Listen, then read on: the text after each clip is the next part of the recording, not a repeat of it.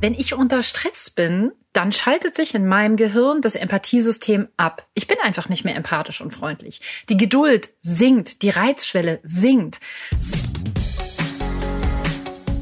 Ideen für ein besseres Leben haben wir alle. Aber wie setzen wir sie im Alltag um? In diesem Podcast treffen wir jede Woche Menschen, die uns verraten, wie es klappen kann.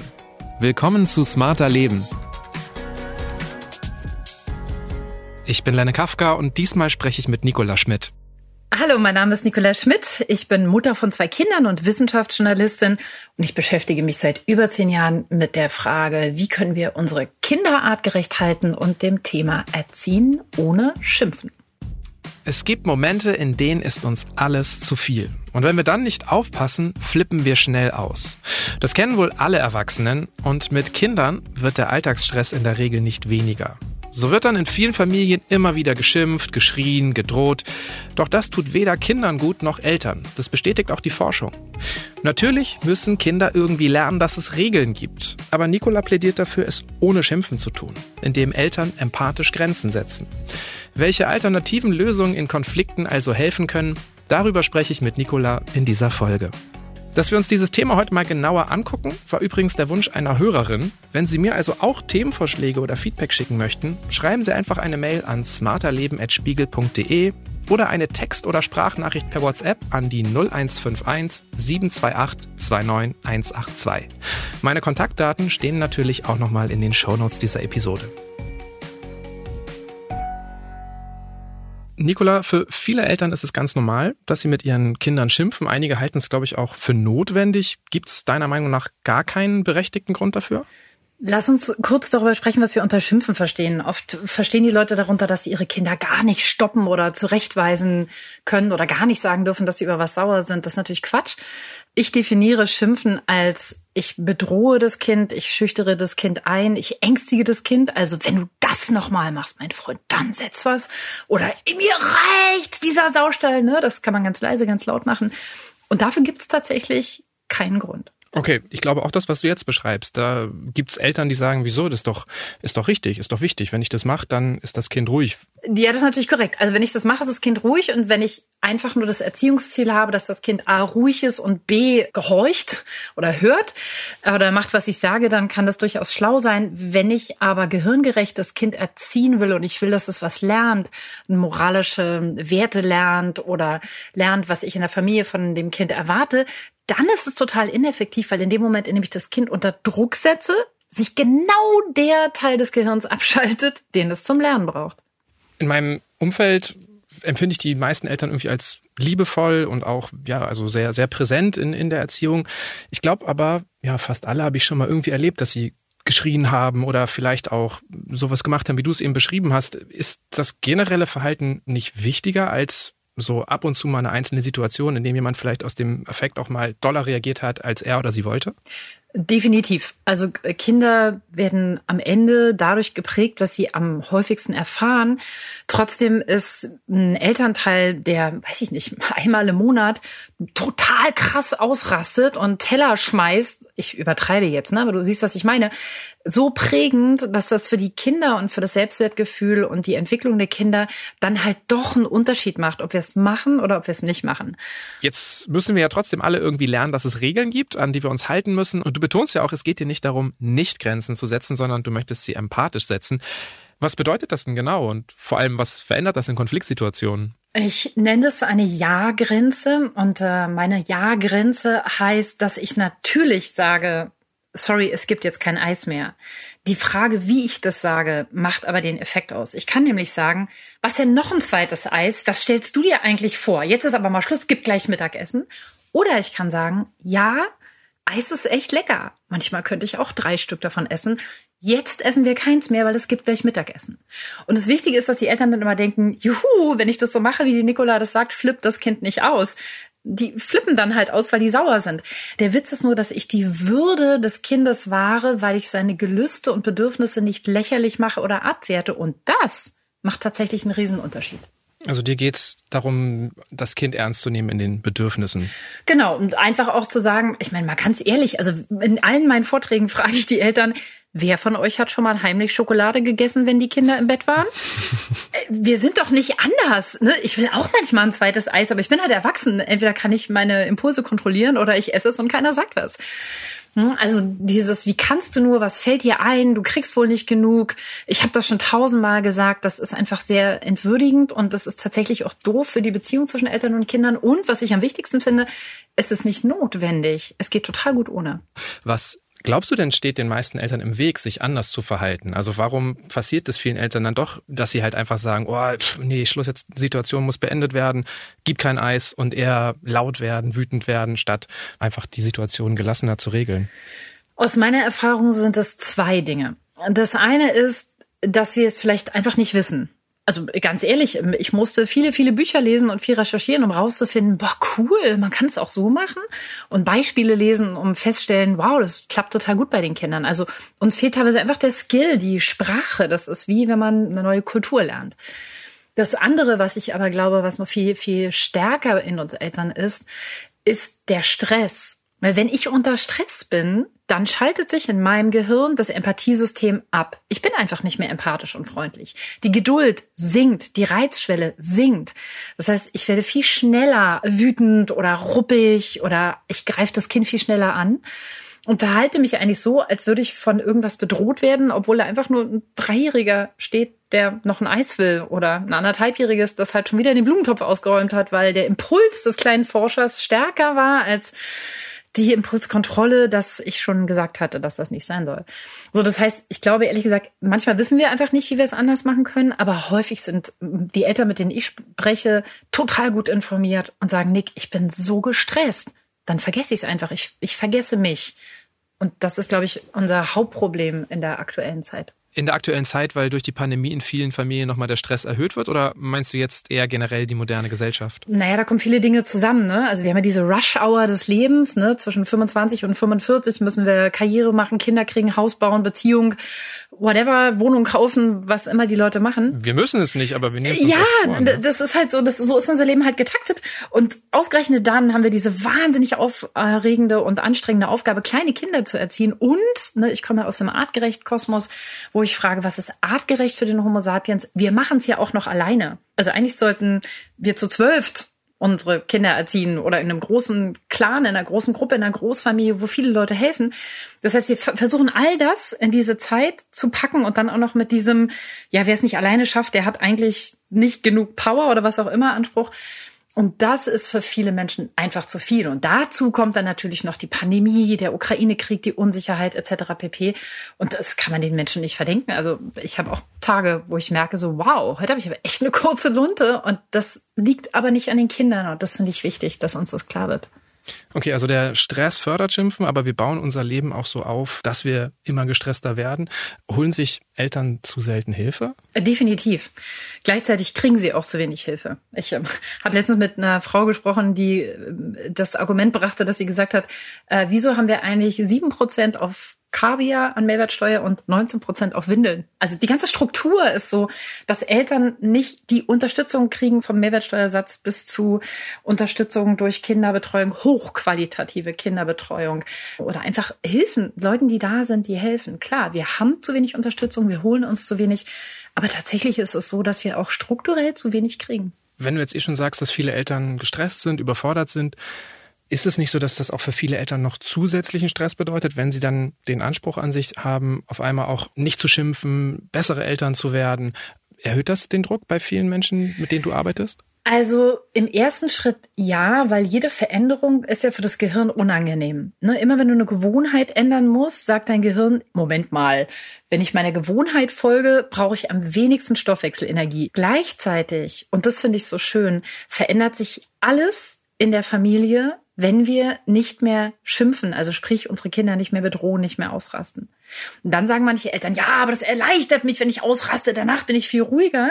Wir wissen aber aus der Forschung, dass zum Beispiel Leute, die in einem Raum sind, wo sie auf irgendwas eindreschen können oder so, die werden nicht weniger aggressiv, sondern mehr. Weil wenn du diese Bahn im Gehirn immer wieder bahnst, dann wird sie halt stärker. What fires together, wires together. Das heißt, ja, es ist anstrengend und ja, es macht trotzdem am Ende alles besser und auch wir tun uns einen Riesengefallen, weil die meisten von uns fühlen sich hinterher nicht wie die Helden, wenn sie das gemacht haben, sondern eher so ein bisschen knirsch. Was wäre denn eine gesunde Reaktion, wenn ich jetzt einfach merke, pff, mir ist alles zu viel, eigentlich will ich meine Kinder am liebsten nicht sehen, ich will niemanden sehen, ich möchte einfach meine Ruhe haben, stressiger Tag. Wie gehst du davor? Also ich sage meinen Eltern immer in dem Moment, wo ihr in Anführungszeichen aus dem Nichts ausrastet, habt ihr zwei Stunden vorher schon den Fehler gemacht. Wir müssen eigentlich zwei Stunden vorher schon merken, wow, dieser Tag geht gerade aus dem Ruder. Das ist mir gerade hier im Job zu viel, in der Beziehung zu viel, im Alltag zu viel, mit den Kindern zu viel. Wenn ich merke, ich bin an dem Punkt, gleich flippe ich aus. Kommt so ein bisschen darauf an, wie alt meine Kinder sind. Aber das Wichtigste ist, dass ich dann erstmal zu mir zurückkomme, einen Schluck Wasser trinke, mir das Gesicht wasche, kurz an die frische Luft gehe, mal durchatme. Wenn die Kinder alt genug sind und es möglich sind, einmal um den Block gehe, um mein Gehirn wieder in normalen Zustand zu bringen. Und dann tatsächlich Abstriche mache und sage, gut, Heute weiß ich nicht, gibt's Fertigpizza. Heute wird nicht gekocht. Wir lassen das Schwimmen sausen. Es ist mir gerade alles zu viel. Ich setze mich jetzt hier mit euch auf den Boden und wir atmen erstmal durch. Das ist nicht immer möglich, aber wenn es möglich ist, ist es echt ein Segen.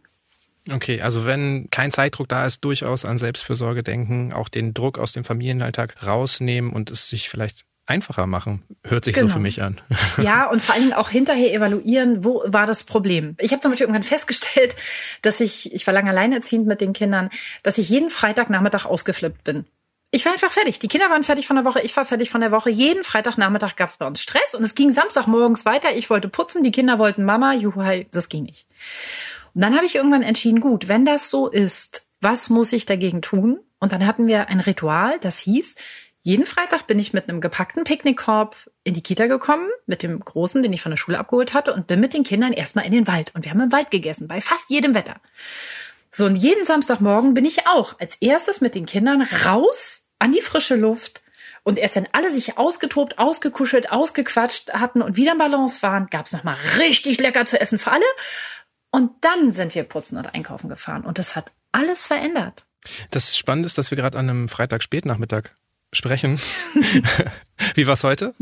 Naja, meine Kinder sind elf und 14. Wenn die merken, das ist natürlich das Schöne, wenn man Kinder nachsichtig erzieht, dann ist es eher so, ich habe ja vorhin irgendwie gesagt, oh Gott, ich habe Leni vergessen, wir müssen das Interview machen. Und dann ist es so, dass mein Sohn sagt, Mama, kein Problem, ich baue dir Technik auf. Und meine Tochter sagt, komm, ich bring dir einen Schluck Wasser und äh, wir holen die Katzen aus dem Zimmer und machen die Tür zu und es ist alles fein.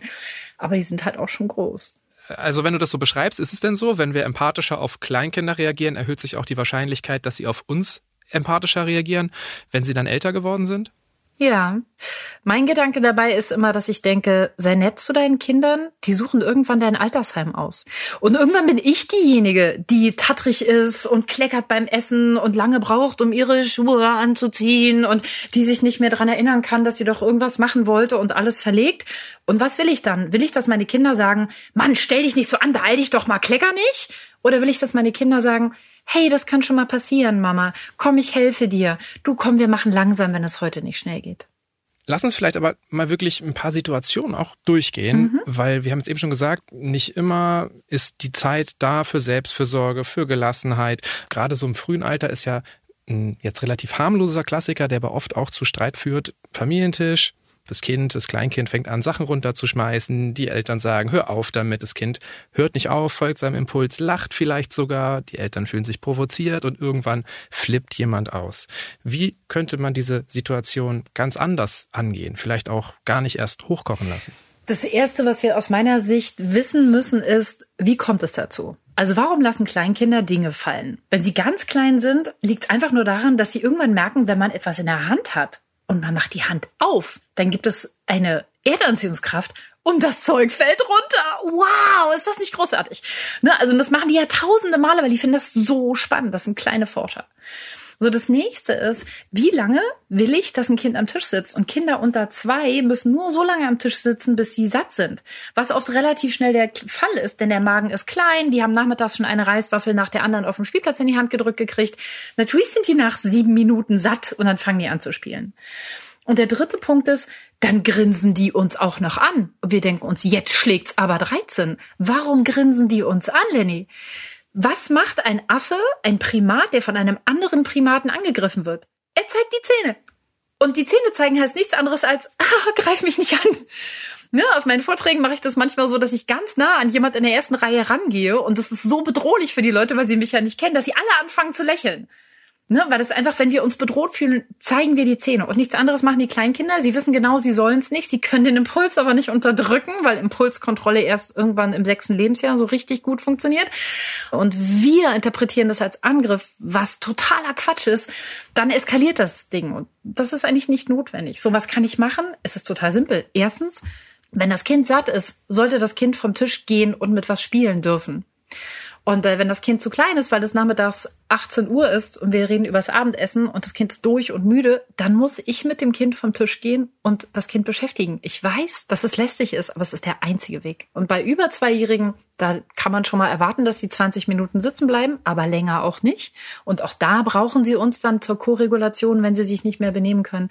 Und irgendwann so zwischen vier und fünf setzt es dann ein, dass wir sagen können, komm, jetzt bleib doch noch mal einen Moment länger sitzen. Aber Forscher sagen, kein Kind sollte länger als 20 Minuten am Tisch sitzen bleiben müssen, und zwar egal welchen Alters. Vielleicht einfach auch nicht die Erwachsenenregeln auf Kinder überstülpen, sondern Definitiv schauen, nicht. was sind die altersgemäßen Bedürfnisse. Ja, und auch wirklich die Frage, was kann dieses Gehirn leisten? Wir erwarten oft viel zu viel von den Gehirnen der Kinder. Einfach nur so in a nutshell, die sind empathisch frühestens mit drei und Empathie zuverlässig unter Stress eigentlich erst so mit vier, fünf, manche sechs. Impulskontrolle irgendwann zwischen sechs und zehn. Äh, rationales Denken, kulturelle Regeln beherzigen, irgendwas zwischen sechs und zehn. Ne? Und ausgewachsenes Homo sapiens Gehirn mit, halte ich fest, 21. Und wir reden hier über Zweijährige, die nicht am Tisch sitzen bleiben. Weißt du, das ist so albern. Manchmal denke ich, habe ich mir dann selber gedacht, Mann, Nick, lass sie doch. Es sind Kinder, die haben noch so viel Zeit zu wachsen. Und tatsächlich, meine sind 11 und 14 und Johai Joche, sie bleiben am Tisch sitzen. Schön, dass du das mit den Regeln ansprichst. Ich habe das schon häufig miterlebt, dass Eltern bei Kleinkindern versuchen, denen sozusagen, ja, unsere Familienregel ist aber, wir bleiben sitzen, bis alle fertig sind. Das heißt ja letztendlich, solche Infos helfen gar nicht weiter. Also bei einem Zweijährigen. Genau, exakt. Also was ich sagen kann, ist dann bei den Kindern, wenn die Eltern werden, ich wünsche mir, dass wir alle noch ein bisschen sitzen bleiben. Nur, wir dürfen nicht vergessen, dass wir dann irgendwann als Erwachsene oft auch anfangen, über Dinge zu reden, die für Kinder sterbenslangweilig sind. Das ist doch kein Wunder, dass sie nicht sitzen bleiben wollen. Dann müssen wir uns auch mit ihnen beschäftigen. Es gibt aber auch viele Situationen, die sind ein bisschen angespannter, weil wir dann wissen, so jetzt müssen wir unsere Kinder wirklich dazu bewegen. Also ja, zum Beispiel beim Anschnallen im Auto, ne, da kommen wir nicht dran vorbei. Mhm. Es geht um die Sicherheit oder im Winter die Jacke anziehen. Draußen sind Minusgrade. Da geht es um die Gesundheit. Wie gelingt es Eltern da auf ruhige Art und hm. Weise den Konflikt zu lösen? Naja, du sprichst eine sehr wichtige Sache an, denn unsere Kinder wissen, was sie wollen, aber sie wissen nicht immer, was sie brauchen. Wenn ich ganz ehrlich bin, geht mir das genauso. Ich will Kaffee, aber ich brauche Schlaf. Ich will Netflix, aber eigentlich bräuchte ich mal jemanden zum Reden, etc. etc. So, das heißt, natürlich ist es unser Job zu gucken, was brauchen die Kinder. Und du hast es gerade schon ganz richtig gesagt. Es gibt zwei Dinge, die entscheiden Eltern, und zwar Gesundheit und Sicherheit. Das liegt einfach daran, dass Kinder zwar kompetent sind, ich will das, das gefällt mir, das finde ich gut, aber nicht erfahren. Sie wissen nicht, was passiert, wenn man unangeschnallt im Auto fährt und sie können es auch nicht überreißen, weil es einfach zu komplex ist. So, wenn ich also was machen muss, was das Kind total gruselig findet, ganz schrecklich findet, dann geht es nicht so sehr darum, wie kriege ich das Kind dazu, das zu machen, was ich will, ohne dass es ausflippt wieder. Also ich kann natürlich das mit Spielen lösen. Ne? Ich habe in meinem Buch ein Kapitel, das heißt Spiele als Konfliktlösung. Ich kann also sagen, guck mal, der Teddy schnallt sich auch an, du darfst den Teddy anschnallen. Und äh, das kennen wir alle, Zähne putzen, ne? hoch und runter, Bakterien jagen, Lieder singen. Aber manchmal klappt das nicht. Oder wir haben nicht die Kraft.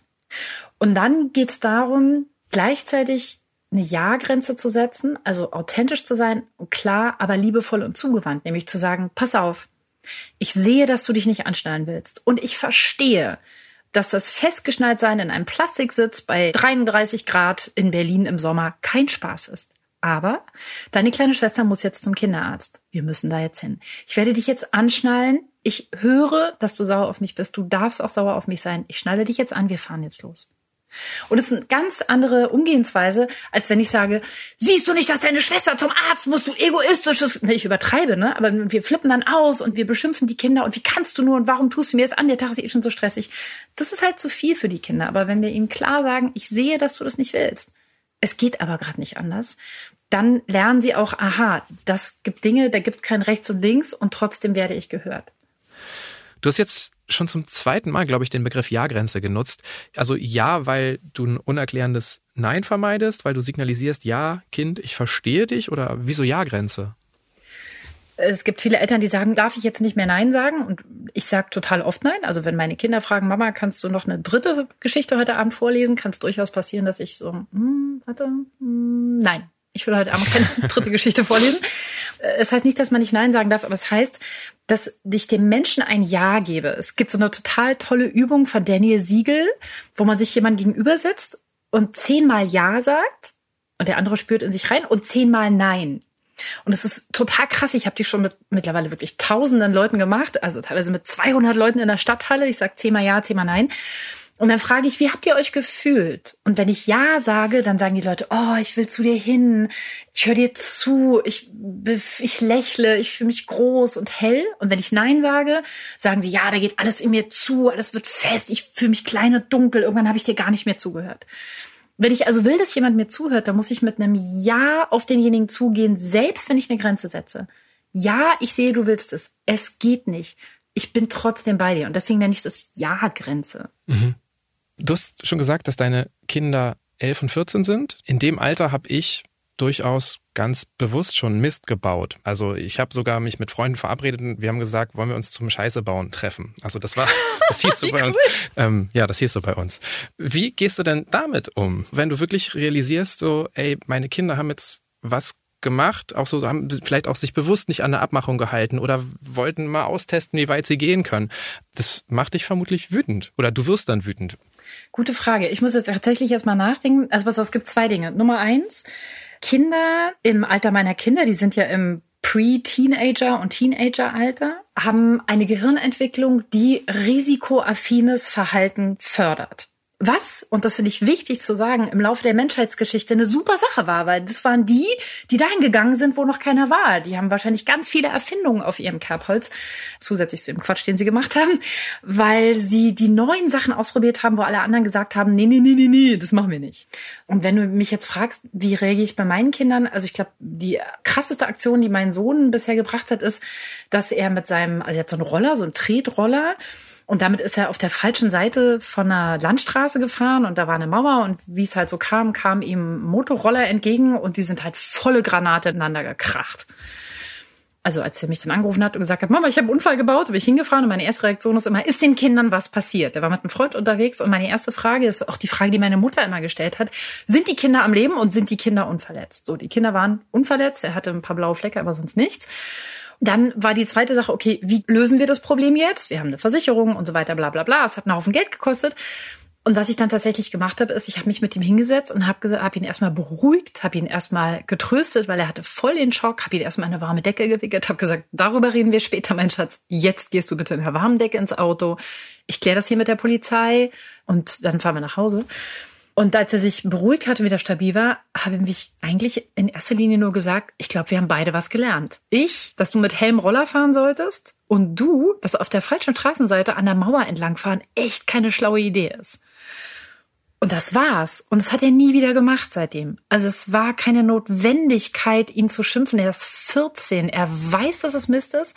Und ich habe ihn dann auch gefragt, wie kam es, dass du es gemacht hast? Das ist ganz wichtig, nicht fragen, warum? Warum ist ein Angriff? Warum hast du das gemacht? sondern wie kam es? Was ist da passiert? Und brauchst du irgendwas, damit es nicht nochmal passiert? In diesem Fall brauchte er das nicht, ne? Aber so in so ein Gespräch zu kommen, das ist in der Regel viel effektiver, als das Kind zu schimpfen, weil ein Kind in dem Alter A weiß, dass es missgebaut hat, B den Lernprozess braucht und C, und das wissen wir aus der Forschung, durch Schimpfen eher ein schlechtes Selbstwertgefühl kriegt. Und das können wir in dem Alter wirklich gar nicht brauchen.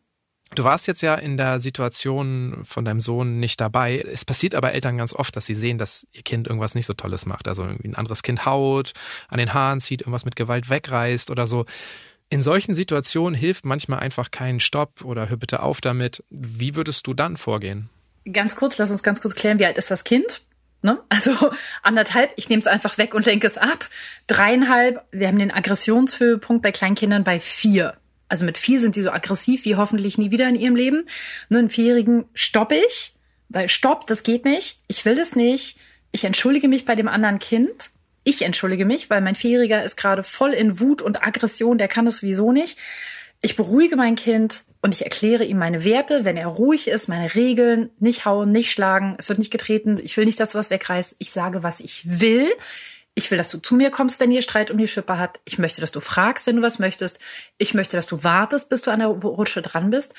Und dann gucke ich, brauchst du jetzt noch was, um friedlich weiterzumachen? Wenn das ein Sechsjähriger, Zehnjähriger, 14-Jähriger macht, muss er natürlich völlig anders reagieren. Aber in der Regel machen sie das ja irgendwann zwischen zweieinhalb und fünf. Und dann reicht diese Reaktion in der Regel aus, damit sie Stück für Stück lernen. Und jetzt fragen mich die Eltern, ja, aber sie lernen es ja nicht sofort. Und die Antwort lautet, ja. Ich habe mal Jasper Juhl in Berlin das Gleiche gefragt, da hat er einen Vortrag gehalten. Und er hat zum scherzhaft, aber liebevoll gesagt, naja, jedes Kind muss jeden Konflikt 800 Mal durchstehen, bis es gelernt hat, wie es ihn bewältigen kann. Und ich dachte, cool, 800, da haben wir ja noch Zeit. Aber letztendlich klingt es so, als ob es Eltern helfen kann, wenn sie, egal wie alt das Kind ist, eine ähnliche Grundhaltung haben, aber einfach sich das Wissen aneignen, was altersgemäßes Verhalten ist und welche zur Grundhaltung passende Maßnahme jeweils funktionieren könnte. Exakt. Mich hat letztens jemand gefragt, Frau Schmidt, was ist eigentlich Ihre Profession, was ist eigentlich Ihr Job? Und ich dachte, keine Ahnung, ich äh, schreibe Bücher und erzähle Geschichten. Aber dann, dann dachte ich, ich glaube, mein Job ist es, öffentlich zu sagen, dass es okay ist, nett zu Kindern zu sein. Und das ist im Prinzip alles. Sind wir doch einfach nett zu unseren Kindern und nachsichtig, nicht nachgiebig im Sinne von, ich lasse alles durchgehen, aber nachsichtig, dass sie sich noch entwickeln, weil wir dann in Kontakt bleiben und dann unsere Erziehungsleistung am effektivsten ist. Also an der Stelle frage ich mich jetzt, glaubst du wirklich, dass Eltern die schimpfen, dass die nicht durchaus auch glauben, dass es okay ist, nett zu sein? Hat es nicht auch manchmal eher was mit Prägungen zu tun, äh, mit einer Lebenssituation? Ähm, steckt da nicht oft was anderes dahinter? Na, da schließt sich sozusagen unser Kreis heute. Ne? Oft steckt Stress dahinter. Ich will es eigentlich gar nicht, aber ich bin total gestresst oder ich weiß mir nicht anders zu helfen. Und ähm, gleichzeitig ist es aber immer noch so, dass ich auf sehr, sehr viele Leute treffe. Ich arbeite auch viel mit Fachleuten. Ich sehe wirklich tausende von Leuten in meinen Kursen und Vorträgen jedes Jahr, die sagen, na ja, aber also da muss man doch auch mal, da zieht man doch kleine Tyrannen groß, wenn man da nicht auch mal auf den Tisch haut. Und das ist tatsächlich durch die Forschung nicht gedeckt. Stimmt, die Angst vor den kleinen Tyrannen, die ist wirklich noch weit verbreitet. Und in der Vorbereitung ist mir tatsächlich auch noch eine andere Haltung häufig begegnet. Wenn ich dann so gesagt habe, hey, ich beschäftige mich gerade mit Erziehung ohne Schimpfen, dann hieß es, ja, kann ich irgendwie nachvollziehen, aber mein Kind wird doch älter und dann wird es auf ganz viele Leute treffen, die auch schimpfen oder die vielleicht mit einer ganz anderen Haltung großgezogen worden sind. Also so ein bisschen im Sinne von, ähm, müssen wir unsere Kinder nicht auf die harte Welt vorbereiten? Also wie nimmst du Eltern da solche Bedenken? Ja, klar, logisch. Und äh, meine Antwort ist, wir bereiten sie ja auf die harte Welt vor, indem wir ihnen Selbstbewusstsein mitgeben, ein Gefühl dafür, so kann soziale Interaktion sein und ein Gefühl dafür, das sind deine Grenzen, ich beachte deine Grenzen und du darfst deine Grenzen auch später wahren. Und ganz ehrlich, ich lebe in keiner Welt, in der jemand mit mir schimpft, weil Menschen, die mit mir schimpfen, die leben nicht in meiner Welt. Da grenze ich mich ab. Und es stimmt nicht, dass man irgendwie immun wird dagegen oder so. Also frag mal Erwachsene, die ständig, weiß ich nicht, von irgendwelchen Vorgesetzten oder äh, Familienmitgliedern eins auf den Deckel kriegen. Es ist ja nicht so, dass es irgendwann nicht mehr wehtut. Also diese Idee, man muss die Kinder früh darauf trainieren, dass da draußen kein Ponyhof ist, ist eigentlich Quatsch, weil je weniger Ponyhof da draußen ist, desto stärker und selbstbewusster will ich ja meine Kinder machen. Und das mache ich, indem ich in Kontakt bleibe. Ja, ich glaube, der Wunsch, der dahinter steckt, ist ja, dass die Kinder möglichst resilient werden, aber das werden sie ja bewiesenermaßen nicht, wenn man sie einfach nur Stress aussetzt, äh, sondern sie bei Stress begleitet. Unter welchen Bedingungen glaubst du oder würdest du sagen, können Kinder an Konflikten wachsen? Immer. Wir wachsen alle an jedem Konflikt. Der Konflikt darf nur nicht heißen, dass meine primäre Bindungsperson mir den Kontakt und die Liebe entzieht. Das ist doch der Witz. Es ist ja so, wenn ich sage, so, und jetzt gehst du in dein Zimmer und jetzt kannst du es mir überlegen, so will ich dich hier nicht haben, dann entzieht mir meine primäre Bindungsperson, der Mensch, von dem ich 100% abhängig bin, dem ich 100% vertraue und den ich wirklich brauche, entzieht mir seine Liebe. Was soll ich denn da lernen? Aber wenn dieser Mensch sagt, pass auf, das geht für mich überhaupt nicht. Wir haben das hundertmal durchgesprochen. Ich weiß, dass wir rausfinden werden, was das Problem ist. Aber für mich jetzt gerade habe ich das Gefühl, ich könnte mit dem Kopf durch die Wand gehen. Ich will es nicht. Ich will, dass wir das lösen. Ich will, dass wir es gemeinsam lösen. Und ich sehe, dass es dich stresst und es stresst mich. Jetzt kommst du erstmal in meine Arme und dann kriegen wir das zusammen hin. Dann kann ich lernen, Konflikte zu lösen. Die Wissenschaft sagt ja eigentlich auch, dass wir, ich glaube, ausreichend gute Eltern heißt es, ne, sein müssen und keine mhm. perfekten. Wie verfällt man denn, wenn man jetzt vielleicht noch zu den viel schimpfenden Personen gehört, nicht so in so ein anderes Extrem? Also hat gleich so ganz hohe Ansprüche an sich selber und will alles mhm. richtig machen. Mein Tipp sind zwei Dinge. Das eine habe ich von meinem Großvater gelernt. Der hat immer gesagt, Kind, jeden Tag ein bisschen gibt auch ein Ganzes. Also macht jeden Tag ein bisschen was. Und ich hatte mir tatsächlich, ich war auch eine schimpfende Mutter, ne? also bevor ich das wusste, gestresst, alleine erziehen, Vollzeit arbeiten. Ah! Und ich hatte mir immer vorgenommen, okay, einmal am Tag mit den Kindern richtig lachen und einmal am Tag auf einen Konflikt konstruktiv reagieren. Warum? Weil wir in unserem Gehirn mit einer regelmäßigen wenn auch mäßigen Aktion eine neue Spur anlegen können. Und auf dieser Spur können wir dann immer häufiger fahren, wenn sie einmal da ist. Und deswegen ist es wichtig, uns nicht zu stressen und zu sagen, jeden Tag ein bisschen und einmal am Tag ist ein guter Anfang. Was wäre ein erster Schritt zum Beispiel, um das Verhalten in diese Richtung anzupassen? Für mich ist der erste Schritt Selbstfürsorge. Und zwar jedes Mal, wenn wir auf Toilette sind, nicht Twitter checken oder wenn wir an der Ampel stehen, uns nicht ärgern, dass schon wieder rot ist, sondern fragen, wie geht's mir? Bin ich noch im grünen Bereich? Bin ich schon auf gelb oder vielleicht sogar schon auf rot? Und dann gucken, was müsste ich jetzt tun, um wieder in den grünen Bereich zu kommen? Es klingt weit weg, aber nur wenn ich im grünen Bereich bin, kann ich ja überhaupt mehr Druck auf meine Maschine geben, was ich vorhin erklärt habe, und neue Verhaltensweisen einüben. Wenn ich ständig am Limit bin, dann ist es zu viel Stress. Es bringt nichts. Ich bringe mich ja selber total unter Druck. Und deswegen ist meine Empfehlung immer, Selbstfürsorge findet Anker in eurem Tag, wo ihr schauen könnt, wie geht's mir jetzt? Was brauche ich jetzt, wie gestresst bin ich. Und wenn ich das geschafft habe, dann kann ich sagen, so, jetzt bin ich im grünen Bereich, jetzt versuche ich mal eine andere Reaktion, wenn das Kind gleich erwartungsgemäß ausflippt, weil es sich anstellen soll. Und wir haben ja auch schon gesagt, ne, es wird sicherlich nicht allen Eltern gleich leicht fallen. Was könnte helfen, wenn man merkt, boah, das fällt mir jetzt doch schwerer und man auch vielleicht merkt, oh nee, ich falle immer wieder in alte Muster zurück? Boah, ich bin an der Stelle sehr faul. Wenn ich merke, äh, dass bei mir sowas passiert, dann suche ich mir Profis, dann suche ich mir einen Coach, dann suche ich mir, also als ich gemerkt habe, zum Beispiel, als ich, dass ich mit meinem Sohn wirklich ständig aneinander gerate, da habe ich mir einfach einen Therapeuten gesucht. Habe gesagt, ich streite mich ständig mit meinem Kind. Ich brauche mal neue, neue Verhaltens Techniken, äh, Möglichkeiten. Sag mir, hilf mir, ich komme da nicht raus. Dann habe ich irgendwie zehn Sitzungen gehabt und festgestellt, ah, es liegt daran, daran, daran, ich kann es so und so und so machen. Super. Und dann ging das. Also ich würde mir tatsächlich, wenn ich merke, es fällt mir schwer, das tun, was der Homo sapiens tut, nämlich mir die Gruppe zu Hilfe suchen. Und wir haben ja den Luxus, dass wir Profis haben, die uns das super beibringen können. Ja, auch da schließt sich irgendwie der Kreis, ne? Zum Elternsein gehört durchaus auch dazu, sich mal Hilfe zu holen, sich nicht zu überfordern. Ja, unbedingt. Und noch mehr Infos und Anregungen zum heutigen Thema gibt Nicola Schmidt in ihrem Buch Erziehung ohne Schimpfen. Alltagsstrategien für eine artgerechte Erziehung. Der Link steht wie immer in den Show Notes dieser Episode. Und wenn Ihnen dieser Podcast gefällt, dann freuen wir uns über eine positive Bewertung bei Spotify oder Apple Podcasts. Die nächste Episode erscheint am kommenden Samstag auf spiegel.de und überall, wo es Podcasts gibt. Diesmal wurde ich mal wieder unterstützt von Marc Glücks und Olaf Häuser und das war's für heute. Also, tschüss, bis zum nächsten Mal.